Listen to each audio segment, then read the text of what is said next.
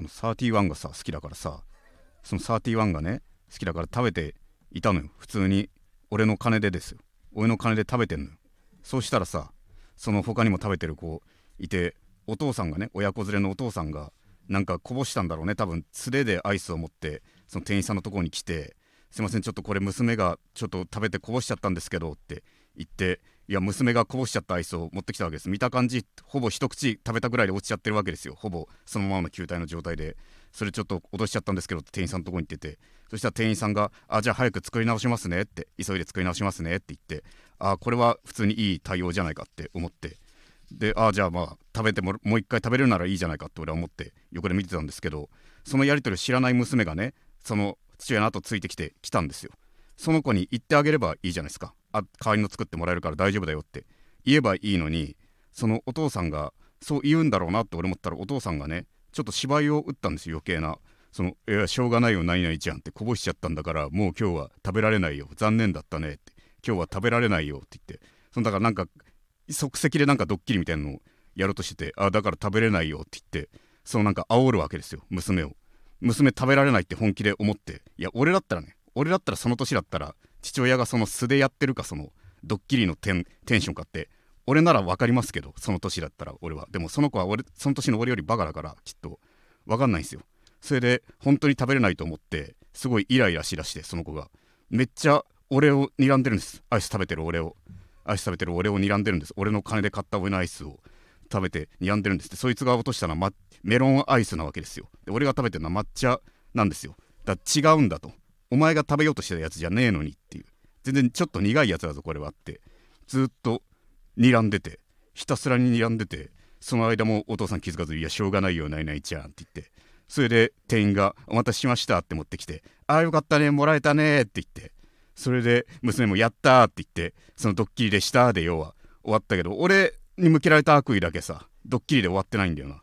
俺に向けられたやつだけ本当の本当の憎しみだけもらってすいませんでしたが一回もないで終わったって。父親も気づいてないんだって俺がさそういう睨まれてたの自分のやりたいことしか見てないからやってないから娘が娘の視線なんて見てないんで娘のことよく見てたら俺にとんでもないメンチ切ったの。分かるはずなのに。もう見てない自分のやりたいことしかやってない。あれはバカになる。娘も俺より当時の俺よりバカです。俺だったら気づけた。あれ。あれお父さんがふざけてやってるテンションのやつだから本当はもらえるんだわって俺あの年で俺気づけた。そういうわけで直武介の絶望ラジオ。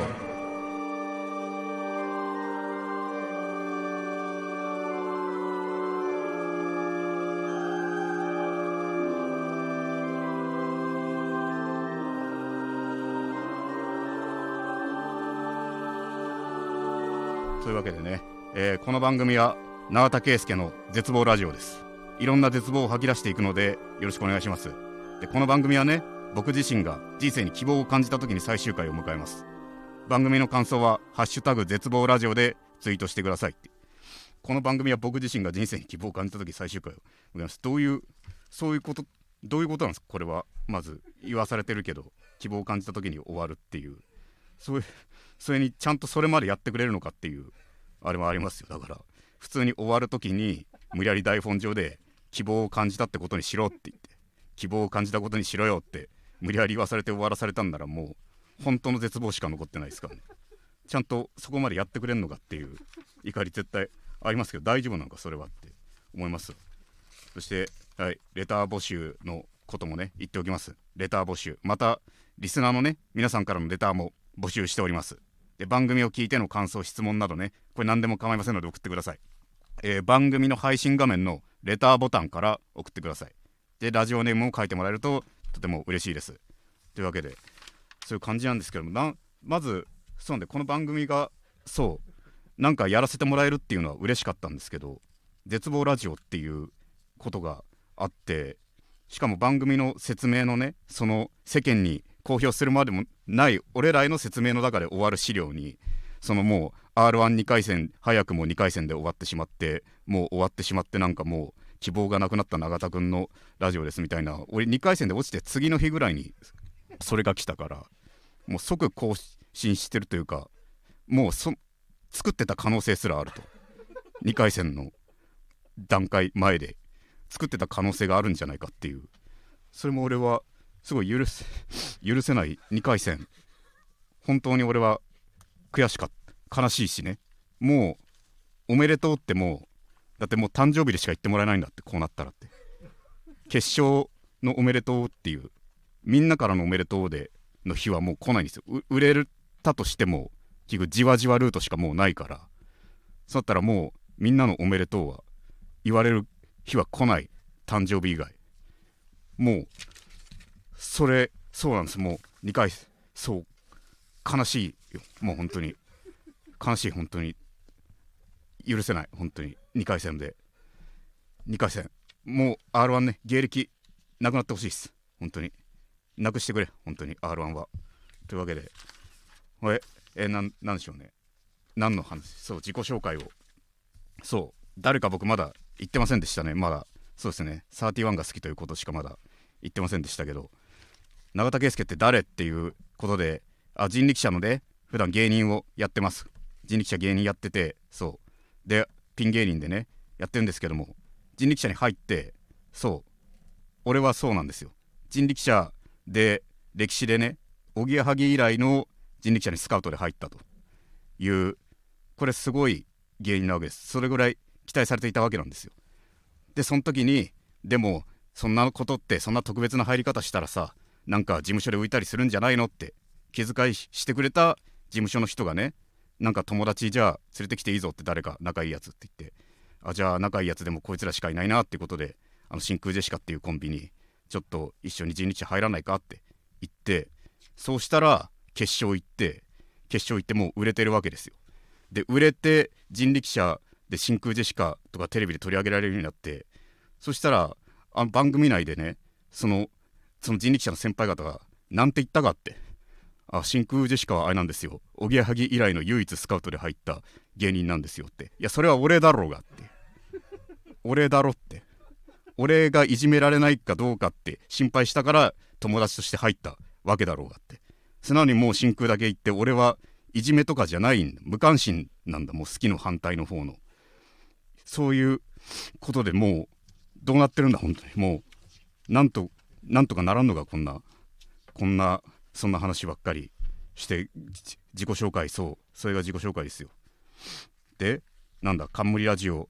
そう冠番組なんですよね。でもねありがたいことにそんなついに。でもいいことじゃないんですよね。絶望で2回戦落ちてもう本当に終わった絶望がふさわしいからっていうことで快挙でのラジオじゃなくてね絶望がふさわしい男としてのあれなんで。でもまあラジオでもあんまり昔ねブラマヨさんのラジオとかなんかいろいろあって聞きましたよだからそれぐらいですかね。ラジオってだってねなんだかんだでコミュニケーションっていうかみんなでいいものを作ろうっていうことじゃないですか。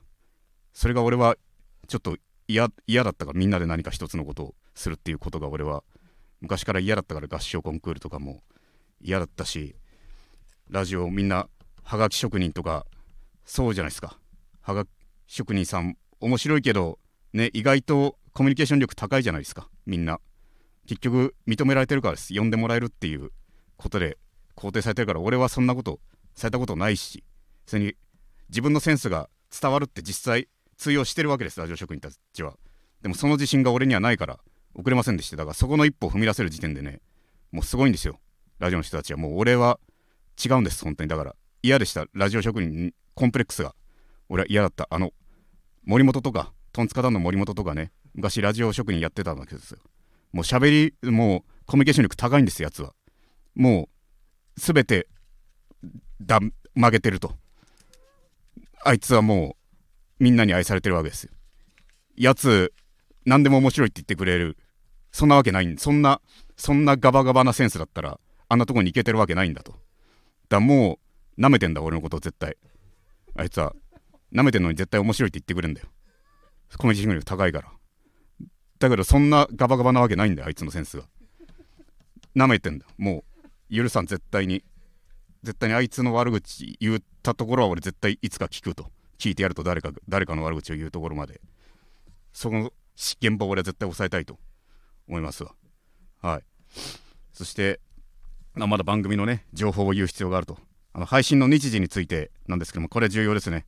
これはあれです。毎週の日曜夜10時22時からこれ配信してます。まあね一般的にそのみんなが最も絶望している時間帯ということなわけですね。みんなだって月曜日が嫌だって言うでしょ。俺関係ねえからもう日曜も嫌だかな。日曜の方が芸人テレビ出てるから嫌だしな。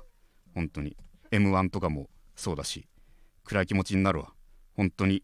芸人が日曜の深夜に国民的なバラエティがあると思う。名前言っていいのか？ガキの使いとかもありますけど。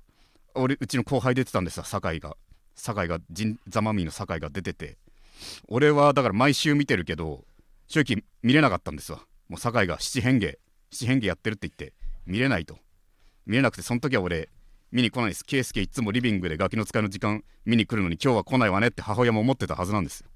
俺はもう置いてて。でそのままずっとなかったことにして暮らしてたんです。もう結果とかも知らずに。そしたら一昨日ぐらいに後輩と話す流れでなんか酒井の話になってそのガキの使い出てたらしいねって言ったら後輩がさらって余計なこと言ったんですよね。すごいっすね。歴代1位らしいじゃないですかって。でそれ歴代1位と思ってあの河本さんの何年も破られてない記録を破ったあのうちの後輩がと。そしてまっちゃんに抱きついたと。まっちゃんもそれに応えたと。マネージャーも泣いていたと。なんだとそれはと。そんなんでマネージャーも泣いていたって。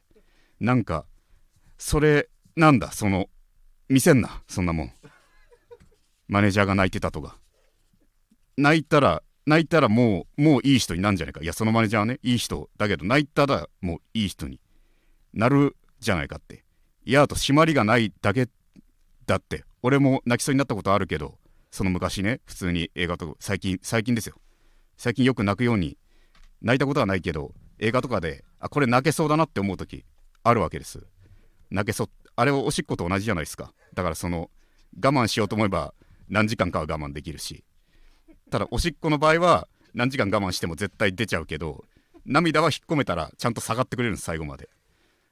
だからいつも俺我慢してた。けど最近は出そうと思えば出せるなってとこまで感情くるようになったけど。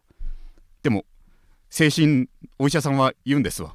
その年寄りになると感情のそういう締めあれが緩くなるからだから泣きやすくなるのは年寄りになった証拠ですよって言ってなんでそんな嫌なこと言うんだろうって俺は思いました。その感情を表現するのが俺は弱くなった証だと。俺はもう老いた証だって世に出る前にもう俺は老いが始まっているということなんです。もうどうどうすればいいんだってもうこれ以上弱くなってもう許せないです。俺はもう本当にもう堺堺でももうどうすればいいんだ？本当に。あれとか絶対運動神経あそこまでは悪くねえだろって思うしバラエティーとか見てても。あそこまでは悪くねえよ絶対って思うしな。まあまあそうですわ。そういうことではい。番組の大体ねあらましはこんな感じです。こういうことをずっと言っていくということなんですけど大丈夫なのか？これはもう一人で喋ってるからさもう状況がわからない。遠くまあ好きに喋ってくださいっていうことですけど。どうですかね？最近の最近思ったことをね何でしょう？最近まあこういうことがあった時のためにってメモったりしてたことは何個かあるんですけども。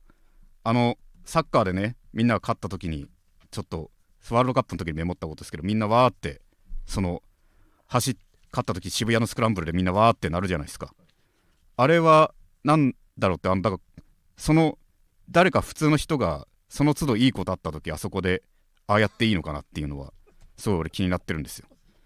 その普通に個人的にすごいいいことがあった時渋谷のスクランブルでわーって一人で叫ぶのはもういいのかと。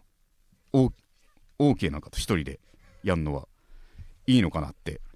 そだからその都度あそこは喜んでいい場所にしていいのかっていうことなんです俺の個人的ななんか誰か誰か許すなんか嫌いなやつがいい不幸な目にあったとかだってってなったら俺あそこでわーって走っていいのかっていうことなんですよ。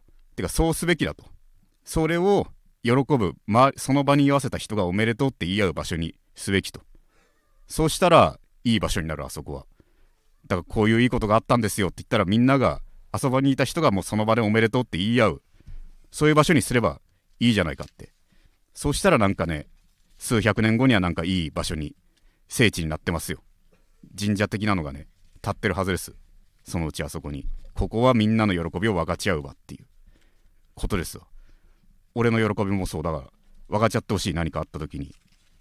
本当に本当渋谷。渋谷。渋谷でも。んそう。渋谷ね。そうなんですよ。いや渋谷に特に何もないですけど渋谷はよく怖い人いるから。本当に。渋谷にいい思い出なんて何も何もないな。渋谷も賞レースの街だからな。予選あったりするから。落ちるしな。落ちるし。2回戦本当になんでなんで2番手2番手を俺その日の2番手って今までそうです。全然全然クソみたいなネタしかできてない時になんか後ろの方のブロックにちゃんと入れてもらったりしててなんでね今年ラストイヤーでかましたいって時にね俺2番手にまあいつかそれ誰かがね食らうことかもしんないですけど。でもそれをねいやいいじゃないか正直。なんかもうなんとなく1回戦抜けた感がある人でいいじゃないかと。もうなんかそういうなんかいいじゃないか。負けても全然その日全然ねそのオナニーとかできる精神のそのモチベーションで臨んでる人がやればいいじゃないかと。俺はさすがにやめましたよその日はオナニーは。落ちた日は。さすがにね。さすがにしなかったよ俺は。それは。それだってしなかった。それぐらいわかるはずよ。お母さんもきっと思ったはずよ。圭介今日はオナニーしない。圭介はオナニーしないなんてって。思ってたはず。そう。実家ですけど。そう。オナニーの。許せない本当に。だそれもうそうだ。本当に。もう悔しいですもう。でも決勝か。これオンエアがいつだ。もう決勝はまだなのか。まだですね決勝は。決勝3月の4日で。これの配信は2月26だから。決勝まだですけど。まあでも人力車がね人力車が誰もいなかったのはうんまあ言っていいかな。うんほっとしたけど。うん。ほっとした。うん。みんな。うんみんな。うん。そう。そう分かち合おうと。みんなでと。人力車の人力車って確か IS いたら申し訳ないですけど確か R1 の王者はいなかったんですよ。いなかったです。だから俺が俺が取ったりたかったんです。その人力車に。R1 のあれを。でももう無理ですから。そうなったらそうなったらもう英語を取れなくていいと。もう人力車は R1 はと。もしくは芸歴の制限を撤廃してくれと。撤廃してくれって。いうことなんです。一番辛いんですよその。R1 の R1 が芸歴できてからそのいきなり締め出された人はいいんですよ。いいいいというかその人の辛さはあるでしょうけどその R1 に出れていれば彼は優勝できたっていうそういう if の歴史をすごい言ってもらえるじゃないですか。俺はもう敗れ去ったもう死が現場にもう何万人が見てるわけですよ。俺が死んだ様を。そして追加合格っていうのがあったけどあれあれ辛いな。追加合格で出なかったらなんかなんか本当に死んだ感じあるもんな。追加合格までしてもらってんのに落ちたならじゃあ本当に本当の負けだな風な感じがあるけどそれはだあれはあれ嫌でした。なんかその最初落ちた時はえ長さん落ちるの？みたいなことを言ってくれる人いたんですけど追加合格でダメだった時なんかあ追加合格でもダメならしょうがないわねみたいな風な感がすごいあったけどいや それは関係ない。追加合格もほぼきっとその時になんとなく決まってるからもう。なんかお情けにもありつけなかった本当のクズみたいな本当の敗北者みたいなことになっちゃいましたがねあれは村田くん村田くん通ってたな。同じ漫談の村田くんも通ってた。でも村田くんもねあんまあんま面識ないから言うの怖いけどでもでも純潔で落ちてほっとしたな正直。順々で落ちて。あんま仲良くないからちょっと怖いけど言うの。でも順々で落ちてほっとしただから。いやそれはでも俺は褒めてるってことでもあるんですよ村田くんねこれは。俺は決勝行くかもっていう恐怖を村田君に俺は抱いていたからそのちょっとあったということであってね。その落ちて当然のやつと思ったらほっともしないということなんですよ。もう早くコンビコンビ組んでほしい。村田君は。漫才漫才をやってくれ。誰かもっと赤もみじみたいなもっともっと世間を世間をわーって M1 に出てくれ。村田君はもう。R1 はうん。R1 はもういいじゃないか村田君は。うん。話したことないけどほとんど。うん。漫才好きだから村田君の。そういうことですよ。もう本当に。そう。時間が本当に分かんないな。時間の経過が。永田圭介の絶望ラジオ。永田圭介の絶望ラジオ。永田圭介の絶望ラジオ。そうですね。コーナーのねコーナーの話をちょっとしちゃいましょうか。じゃあちょっと先にねこういうのやるべきことやんないと。ダメですから。まずコーナーがあるんですよ。このこの番組ではねそのコーナーその絶望ラジオのねコーナーをやっていきたいと思います。でコーナーのコーナー1位がこれタイトル「絶望の果て」と。いうことで。これはですねあのリスナーが体験した絶望エピソードをレターで送ってもらってその僕があ俺はお前よりマシだなってそう感じてねほんのひとときおいに優越感に浸らせてほしいというそういうコーナーですよ。でまあ例としてね書いてあるこれ元カノから久しぶりに連絡が来たと思ったらマルチの勧誘でしたって。これ俺元カノじゃないけど親友であるからな。これ俺。普通に。中学時代の親友とかに久しぶりから久しぶりになんかメール来たらその何々会のお知らせですっていうなんか本当わけわかんない不思議な不思議ななんか宗教ってわかるその何々の部分が不思議なワードだったんです。よ何々会のお知らせですっていうので会費は5万円ですって言っていきなり来てそれでなんかちょっとどういうことだってこれ聞いたらああ久しぶりってその何々会っていうのがあってってこれは業界のすごい偉い人とかも来るから永田みたいに芸人で売れたい人はこれ絶対コネもできるからおすすめだよって言って何々とか何々さんも来たことあるからって中学時代に俺が知ってる人の名前を出して安心感を与えようとしてるの。共通の知り合いを出して何々も来たことあるからって言って。それ俺悲しかった悲しかった。だって俺そいつだって唯一俺ね芸人になるっていう話を打ち明けたそいつがそいつが早速利用してんですよ。こいつ芸人になるから。利用してやろうっていう。なん中学時代が否定されたわけですよ俺のもう。唯一ベットしたやつが一番一番ダメなやつだったわけなんですよもう。もうもう嫌嫌じゃないかって。絶望のだからこの例で今出しましたけどこの例では俺は満ち足りません。だから早速例を指定するようでは悪いですけどこれはあるから俺も。辛かった。これは。本当に。マルチの勧誘でしたっていう。そうですね。そしてコーナー案の第2も言っておきます。あこれはいいですね。コーナーに希望の光。僕がね生きる希望を感じる方法をリスナーから教えてもらうコーナーですと。で例番組で彼女を募集してみてはどうですかっていう。いやでもこれはうん。いや彼女は俺いらいらないいらないっていうかね。いらないんですよ。いらないというか彼女ってなんだっていうことですよ。C, C じゃないですか。C ですよこれは。彼女っていうのは。SHE のことであって。それをね変な意味を持たしすぎた日本語はあって彼女って言えばそのなんかその恋人のことにもなっているけどそもそも恋付き合うっていうのがね俺はよくわからんのですよ。だって付き合うっていうみんな制度があるから付き合ってるわけでしょっていうことですよ。何もない状態で生まれて付き合うっていうアクションをやってみようと思うかっていうことなわけですわ。それがないでしょ多分。それを前提が付き合うっていう文化がなかったら付き合おうかになってないわけでそうなると人の真似をしてるだけなんだよ君たちはって。思いますよ。そういう本能的にねもっとやりたい本能になるべきなんです。そういうセックス的なこともね。そうなんです。本能的にもっとしたいってなることまで俺は行きたいわけですよ。だから付き合うっていう文化があるから彼女が欲しいっていう文化があるから彼女がとか。そういうことじゃないセックスっていうなんかあるらしいぜってことで俺はやるわけじゃないんですよもう。本能的にねもっとやりたいわけです。手握手して手つないで歩くのこれだけじゃ足りんってどんどんなっていくわけですよ。もう手じゃ足りんから口をつけて口じゃ足りんから抱きついてで抱きつくだけではもっと密着したいからってことでもうお互いの凸凹までがっちり合わせてくっつくわけなわけですよ。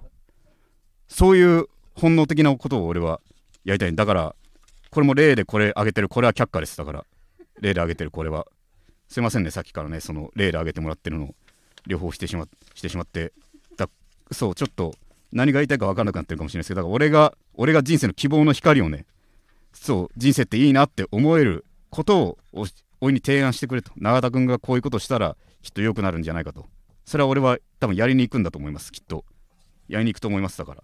いろいろ提案してもらえればって思いますけどね。そのコーナー伝えなきゃいけないことはこれ終わりましたがこれ伝え。なるほど。そういうわけでねどうどうどうですか？これは本当に。もう大体こういう絶望。でも絶望希望の今の企画はそのなんだ希望の企画あの光を教えるという。でもこれ最終回にに俺を導こうとしてるということですよね。本当に。だってここで俺がいいって思ったらそういうわけですよね。だし俺は本当に希望を見つけたいですからその番組の都合で俺は言いたくないです。これはこれは絶望だこれは希望だっていうのを。こういうのねそうなんです。彼女が欲しいとかもあるじゃないですか。彼女が欲しいってよく芸人でもねいますわ。これ名前出さないけどその彼女欲しいキャラっていうねいますわ。でもそいつなんだかんだでね芸人が好きな人なんてたくさんいるわけですわ。だから彼女になりたいって人も正直めっちゃ来てるわけですそういう人には。でも理屈をつけて断るわけですそいつらは。自分のキャラを維持するために。その彼女欲しいをずっとやり続けたいからっていうことなんですよって。俺はねあれっすわ。その昔トラック野郎シリーズっていうのをね見てました。菅原文太さんが主演のやつですわ。彼女が欲しいってほどじゃないけど恋人に飢えてる冴えない男でもあるわけで毎回そのヒロイン役の人が来たらその人がまあ、ちょっと好きになるわけですよ。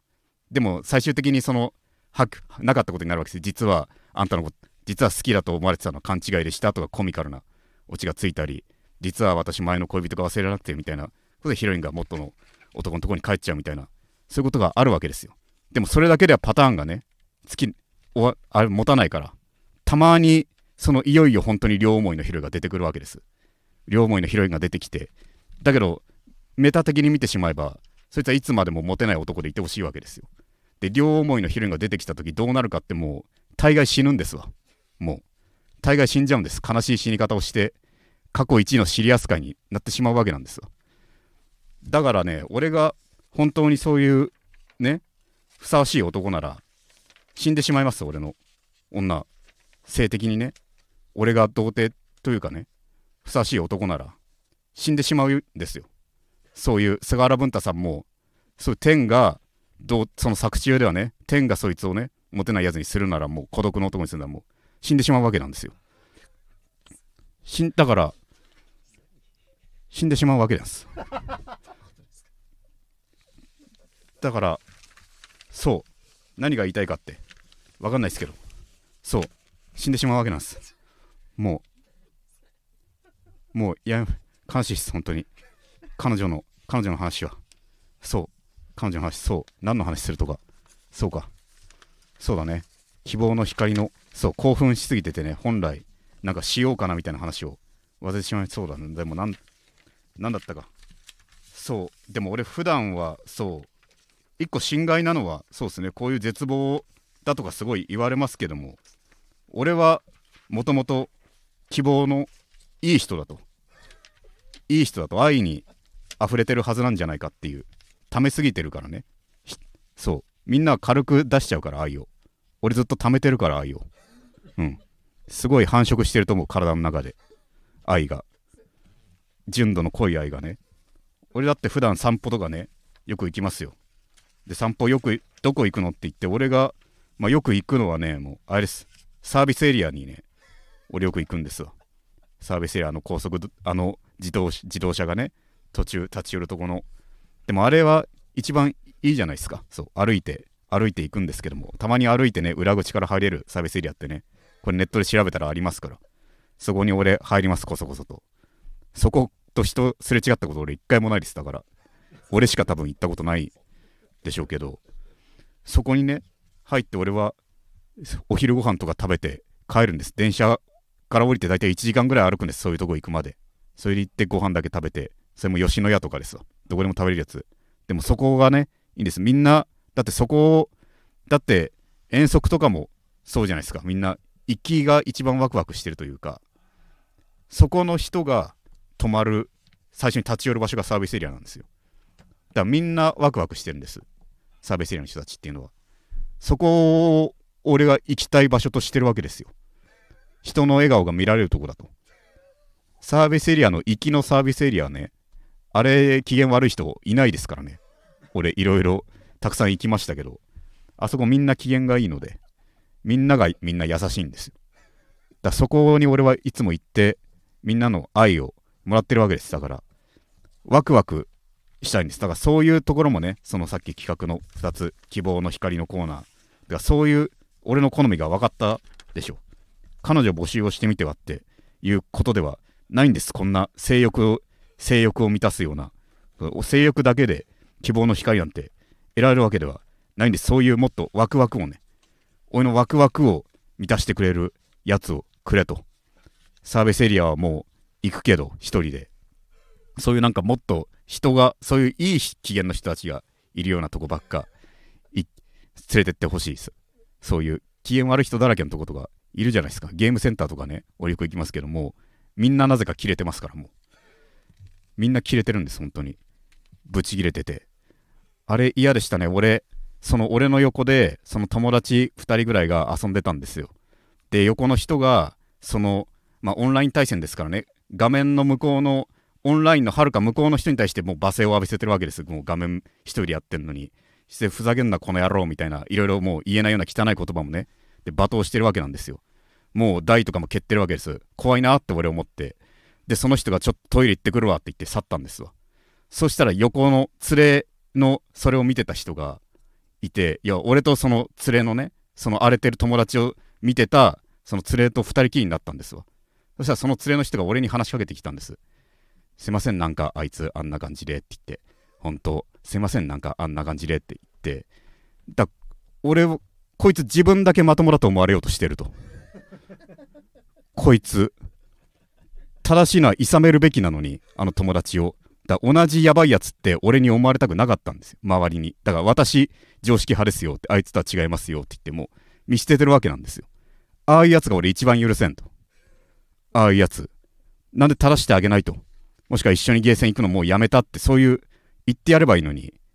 あいつあいつダメだ。あいつだから人の失態を本当は求めてるんですよあいつは。自分を常識に見れるチャンスだって。人の人の非常識を俺まともに見せれるチャンスとしか思ってないんです。ああいうやつはだから世の中を良くする方向に向かってない。自分だけをいい人に思われようとしてって。それで何が得られる貴様はと。本当に。何も得られんだろうかと。俺もういやもうそうだな。もうダメだ。あいダメだ。あいつあいつも聞けこのラジオ。あいつも。あいつも自分がいかにくだらないところにいるかっていうのをね聞いてほしいです本当に。そう。他になんかあるかな？他になんか話すこと。うん。なんだこれは。あちょっと。ちょっとすいません。なん。うん。なるほどね。後輩の。そうだ。後輩も聞いてほしいですこの芸人の。ラジオ聞いてくれてんのかな？後輩。そうだな後輩でもねよく話す人いるんですよ俺。てか最近よく後輩とね12年目の後輩と話すこと多いけどそのなんかねあれなんですよね。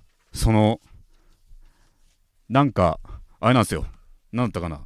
やっぱよくできた後輩っているんですけどその普通に話すじゃないですか。で普通ほとんどの後輩はちゃんと話してくれるんですけどたまに特にコミュニケーションできるを売りにしてる後輩がたまにあれなんですよ。早いんですよね笑うのが。俺の話の本筋じゃないところで笑うんですよ。なんかそのオチが俺はちゃんとあるのに他のしかも他の後輩のほとんどはそのオチのところでしっかり笑ってくれるんですよ。だから成立してるわけなんですでもこの前何々言ってさのところでははははってもうオチが来たかのように笑うんです。そいつはだ俺との2人きりが耐えられないんですそのオチのところに何もなかったらどうしようっていう不安がありすぎて早く飛びつく飛びつきたいんです。ちょっとでもオチオチというかはははができるところにっていう。それだからもう話の本質じゃないところでははははって笑うんですわ。そいつはでもねあれす。あの本当にだからあ整合なんですそいつは。整合なんです。というのもあの童貞ぶってる整合なんです。童貞ぶってる整合がねちょっと何言ってるかちょっと分かんないかもしれないですけどよくいるんです芸人には。童貞童貞のふりをしたすごいセックスたくさんしている人というのがいるんです。そいつはだから一応童貞表面の童貞ですから俺みたいな童貞と会うふりをしなきゃいけないんですよ。波長が。会うふりをしなきゃいけないと。それで俺のとこに絡んでくるんです。でも根がそういうたくさんそういうことをしているそういうプレイボーイだから結局会わないんですよ。だから俺の話をまずちゃんと聞こうとしてないしだから女だと思ってると。セックスできない女だと俺のことを思ってるから。だから適当に話を切り上げようって思って俺の話の適当なところでもははははって言って終わらせるんです。だから合わないんですよ。本当の本当多いです。それは。名前はね言わないですけど人力車の後輩ですわ。俺はもう許せんかな。お前が分かってるからな。お前がお前がなんか明らかにオチじゃないところで笑ってんの。俺すごい分かってるから。その M1 の M1 のさ M1 の長当日だったかな。M1 当日昼に長瀬さんはその M1 とかって一人で誰かと見たりするんですかって言って普通に会話の中ですよ。あ俺はいつも一人で見てるねって言って。そしたらはははははって言うんですよ。だから無理くり一人ってワードで無理くりなんかその寂しいエピソードっぽくできるって勝手に思ったのかだいぶ早いじゃん。その後に俺言うことがあるからもっと。一人でだってみんなで見てるや落ちお笑いにすんならでもみんなで見てるやつなんてさみたいな話持っていくことできるのにそう長さんは M1 みんなと見るんですか？いや俺一人で見る。はははははっていう。あれうぜえうぜえ。あれうぜえわ。そのオチじゃないところです。あんなん俺をガキだと思ってる。で俺のこと舐めて赤ちゃんだと思って何しても褒め褒めなきゃって思ってんだ。あいつに褒められて満たせるもんなんてないんだと。舐めるなとクソガキがあって。もう M1 の日にこの話したの一人しかいないからもう分かっちゃうんだけどもうそいつには。俺が今クソガキってもう言ってしまったんだけど。舐める舐めるなと。俺が俺がそんな明らかに俺よりも初期受けてない当時の俺よりも結果を出してないクソガキにはははって言われて満たされるものがあるかと。ないわと。セックスだけしてろお前はって。